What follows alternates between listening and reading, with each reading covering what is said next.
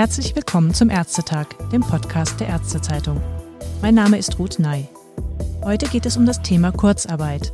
Denn nach einer Weisung der Bundesagentur für Arbeit dürfen Vertragsärzte auf diesen Topf nicht zugreifen. Die Begründung? Die im März beschlossenen Ausgleichszahlungen für Vertragsärzte wirkten bereits wie eine Betriebsausfallsversicherung. Das hat auch bei unseren Lesern aus der Ärzteschaft für einiges Unverständnis und etliche Leserbriefe gesorgt. Und auch der Virchow-Bund möchte das nicht unkommentiert lassen. Am Telefon begrüße ich daher jetzt den Bundesvorsitzenden Dr. Dirk Heinrich. Herzlich willkommen. Hallo von Nein. Dr. Heinrich, diese Begründung der Bundesagentur für Arbeit, ist das ein gutes Signal für Ärzte? Nein, das ist natürlich ein schlechtes Signal, weil es zur Unzeit kommt. Mitten in der Krise wird jetzt auf einmal eine Regelung, die bisher galt, zum 15.04. verändert. Und die Ärzte, die vorher schon beantragt haben, äh, Kurzarbeitergeld beantragt haben, sind natürlich jetzt verunsichert, weil sie jetzt auf den Rettungsschirm verwiesen werden und auf eine Unvereinbarkeit der beiden Regelungen miteinander. Das ist natürlich nicht gut. Es wird vor allem bestimmte Arztkonstellationen ähm, betreffen, und zwar die Praxiskonstellation. Praxen, die viele Privatpatienten haben, die viele Nebeneinnahmen haben, die nicht über den Rettungsschirm der GKV Leistungen abgesichert sind, kommen hier in Schwierigkeiten.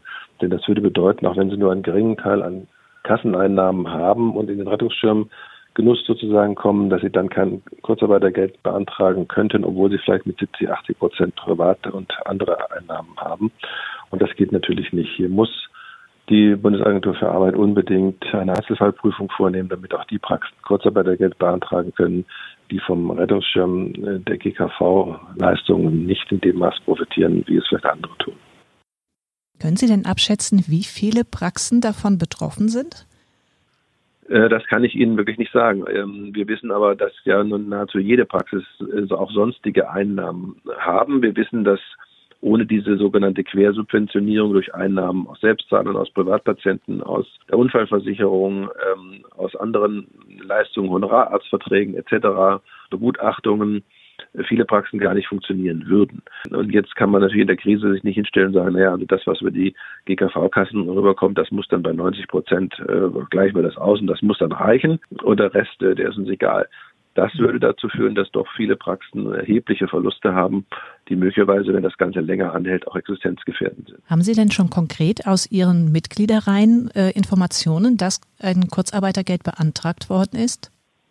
Wir haben sowohl äh, Meldungen gleich von Anfang, dass Praxen Kurzarbeitergeld beantragt haben. Äh, wir haben auch jetzt Meldungen, dass sie es beantragt haben und eine Ablehnung gekommen ist mit, mit, mit der Begründung und Verweis auf diese, auf diese Weisung vom 15. April der Bundesagentur für Arbeit. Meine Frage vorhin auch nach den Arztgruppen war deswegen, man weiß ja, bei den Dermatologen zum Beispiel ist ein besonders hoher Anteil an privatärztlicher Liquidation.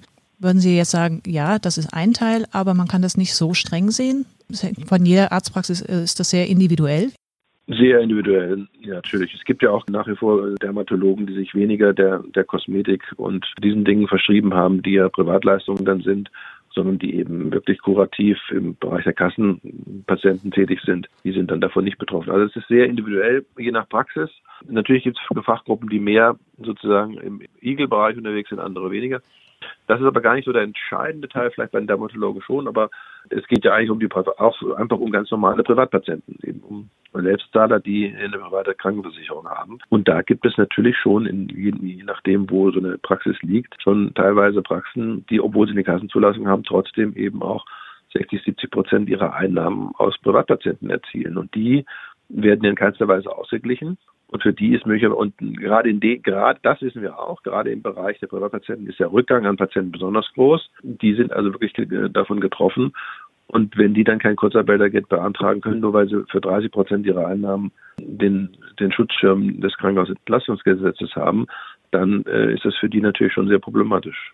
Wie sieht es denn ganz speziell bei den D-Arztpraxen aus? Also diese Durchgangsärzte, denen gehen doch im Augenblick auch ein Großteil der Patienten irgendwie verlustig. Ja, und die gesetzliche Unfallversicherung sieht sich auch außerstande, hier etwas zu tun. Genau wie privaten Krankenversicherungen bisher sich äh, totstellen ähm, in der Beziehung.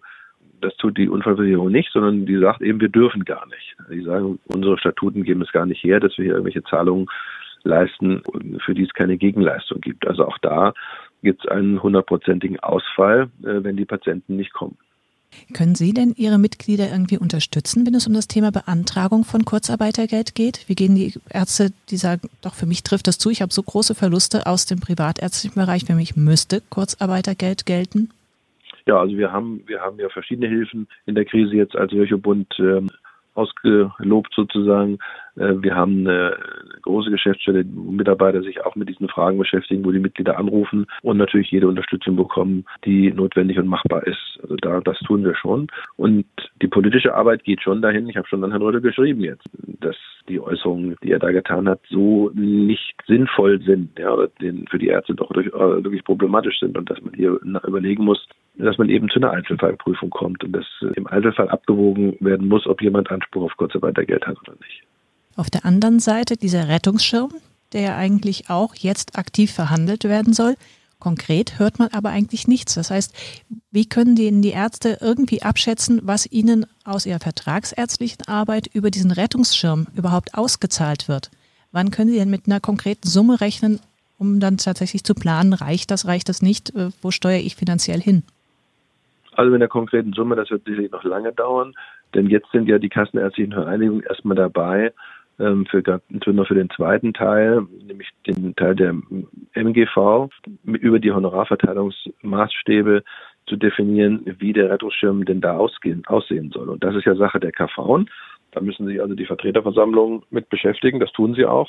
Und dann äh, muss ein Berechnungsmodus hinterlegt werden, mit dem dann herauszufinden ist, äh, wie das dann laufen soll. Denn so einfach ist es nicht. Hört sich ziemlich langwierig an. Das ist auch langwierig. Es ist auch, ist auch kompliziert, wenn Sie jetzt ähm, eben auch noch sonstige Hilfen dann mit angerechnet werden sollen, dann können Sie sich vorstellen, das wird ein langwieriges Antragsverfahren am Schluss werden. Ähm, dann muss ja bei jedem abgefragt werden, was hast du für Hilfen bekommen, die müssen jetzt wieder abziehen. Das wird nicht so ganz banal werden. Das einzig Positive ist, dass äh, eigentlich alle KV eben die Abschlagszahlungen weiterzahlen wie bisher. Das ist ja schon mal eine Liquiditätshilfe, sodass keine Praxis jetzt eigentlich in Liquiditätsprobleme laufen sollte. Das andere wird dauern. Das wäre nämlich meine nächste Frage gewesen, ob die Abschlagszahlung auch weiterhin das machen, normal erfolgen. Das, das, läuft in allen KV. In mir ist keine KV bekannt, in der das nicht weiter so weiterläuft. Aber konkret heißt das, die Honorarverteilungsmaßstäbe müssen jetzt angepasst werden. Dann hat man schon mal, äh, zumindest theoretisch weiß man, wie wird denn gerechnet und wie läuft das ab. Das, dann kann ich für mich schon mal überschlägig rechnen. Trifft das für mich zu? Was trifft für mich zu? Wie trifft das für mich zu? Konkrete Abrechnungen werden ganz normal mit der Abrechnung kommen möglicherweise ähm, notwendige Rückzahlungen durch andere Hilfen, die ich bekommen habe, das wird wahrscheinlich eher noch länger dauern. Auf der anderen Seite im Zusammenhang mit dem Kurzarbeitergeld wird auch gerade äh, kritisiert oder argumentiert, dass Ärzte am Ende ja nicht besser darstellen sollen, wenn sie ihre Praxis schließen. Was sagen Sie denn zu diesem Argument, dass es auch ein Missbrauchspotenzial ja bergen könnte? Wo sehen Sie jetzt den Missbrauch? Im, im Kurzarbeitergeld? Im Kurzarbeitergeld, genau. Wenn Praxen quasi bewusst runtergefahren wird, so wie es auch eigentlich bei den Kliniken äh, kritisiert wurde, dass man sich gesund saniert, indem man Leute nach Hause schickt, in Kurzarbeit schickt. Ja, das ist auch etwas, was in den Honorarverteilungsmaßstäben durchaus, glaube ich, eine Rolle spielt. Ich habe es aus Schleswig-Holstein gelesen. Dort sollen eben äh, schon Kriterien mit ein aufgenommen werden, ob eine Praxis geöffnet hat, ob sie geschlossen war. Und das hat Einfluss dann auch auf die Art und Weise, wie der Schutzschirm da zustande kommt. Das ist auch richtig. Also es könnte nicht einfach jemand die Praxis zumachen und sagen, okay, und ich kassiere. Genau. Also wer jetzt hier meint, er hätte, macht jetzt mal Urlaub und anschließend legt er sich bequem in einen vermeintlich 90-prozentigen Schutzschirm, ähm, der wird sich dann wundern, da kriegt er nämlich gar nichts. Zum Schluss vielleicht noch, wann erwarten Sie denn, dass sich die Patientenströme wieder einigermaßen normalisieren? Also es ist ja jetzt schon spürbar eine Veränderung festzustellen. Es kommen jetzt wieder mehr Menschen in die Praxen.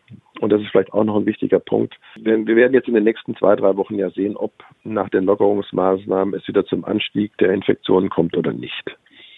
Wenn die Corona-Krise auslaufen sollte, dann wird sich das Geschehen noch innerhalb dieses Quartals ganz, ganz normalisieren. Davon gehe ich eigentlich fest aus. Das wird auch erheblichen Einfluss dann darauf haben, ob überhaupt Schutzschirme noch zum Tragen kommen und in welcher Form sie zum Tragen kommen, weil dann äh, doch viel mehr Leistungen noch erbracht werden, als wir das vielleicht bisher annehmen. Wenn natürlich nach den Lockerungsmaßnahmen die Corona-Infektionsraten wieder nach oben gehen und äh, wieder weitere schärfere äh, Lockdown-Maßnahmen ergriffen werden, dann werden auch die Menschen sich wieder abschrecken lassen von, von Arztbesuchen, was ja eh problematisch ist. Ne? Also viele Menschen, die krank sind, sollten vielleicht lieber zum Arzt gehen, als jetzt abzuwarten. Ja. Möglicherweise ist die Folge des Abwartens schlimmer als, die, als das Risiko, äh, sich irgendwo ein Corona-Virus einzufangen. Zumal die Praxen ja jetzt. Die berühmte Bugwelle, die vor sich hergeschoben wird. Ja, die, die gibt es auf, die gibt's auf jeden Fall. Und die Praxen sind ja jetzt mit Schutzausrüstung äh, ausgestattete Masken haben jetzt, glaube ich, alle gekriegt. Äh, Handschuhe sind vorhanden, Desinfektionsmittel ist vorhanden. Äh, man hat sich die Wartezimmer umorganisiert, man hat Infektsprechstunden eingef eingeführt, man trennt die sozusagen verdächtigen Patienten von den eigentlich primär erstmal unverdächtigen Patienten. Also es sind ja viele Maßnahmen ergriffen worden, die auch zur Sicherheit für die Patienten beitragen. Also ich glaube, das Geschehen wird sich dann schon normalisieren, aber es ist sehr abhängig davon, wie die Krise jetzt weitergeht. Ja, vielen Dank für das Gespräch. Dafür nicht, gerne.